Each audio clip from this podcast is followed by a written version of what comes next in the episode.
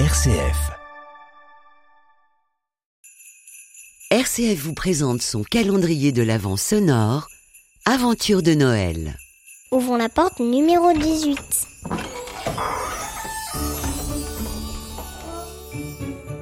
Souvenir de Noël de Rachel.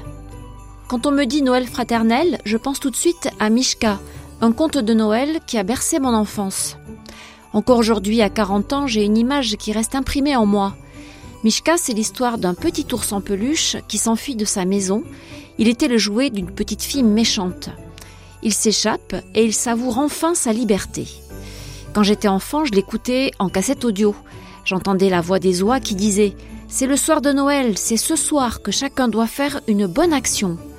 Et je les imaginais perchés, grands oiseaux majestueux, sur une branche de sapin tout là-haut, au plus près de la cime des arbres. Et j'imaginais aussi cet ours en peluche, tout petit dans la neige, qui tendait l'oreille. Il sentait au fond de lui qu'il pouvait faire plaisir à un petit garçon pauvre, que c'était en son pouvoir. Je l'imaginais marchant vaillamment dans la neige pour devenir lui-même le cadeau d'un enfant. À ce moment-là de l'histoire, mon cœur de petite fille se serrait et j'étais vraiment émue. Je me souviens que dans le livre, on le voyait assis dans le soulier du petit garçon, attendant sagement seul dans la nuit au pied du lit où dormait l'enfant. Ce conte fait écho à beaucoup de choses dans ma vie. La beauté un peu mystérieuse de la forêt, les soirs d'hiver en montagne. Il y avait aussi le rituel des souliers qu'on met devant la cheminée le soir de Noël avant d'aller dormir. Et surtout cette générosité totale, ce don de soi qui paraît si simple. Ça parle au cœur des enfants, je crois.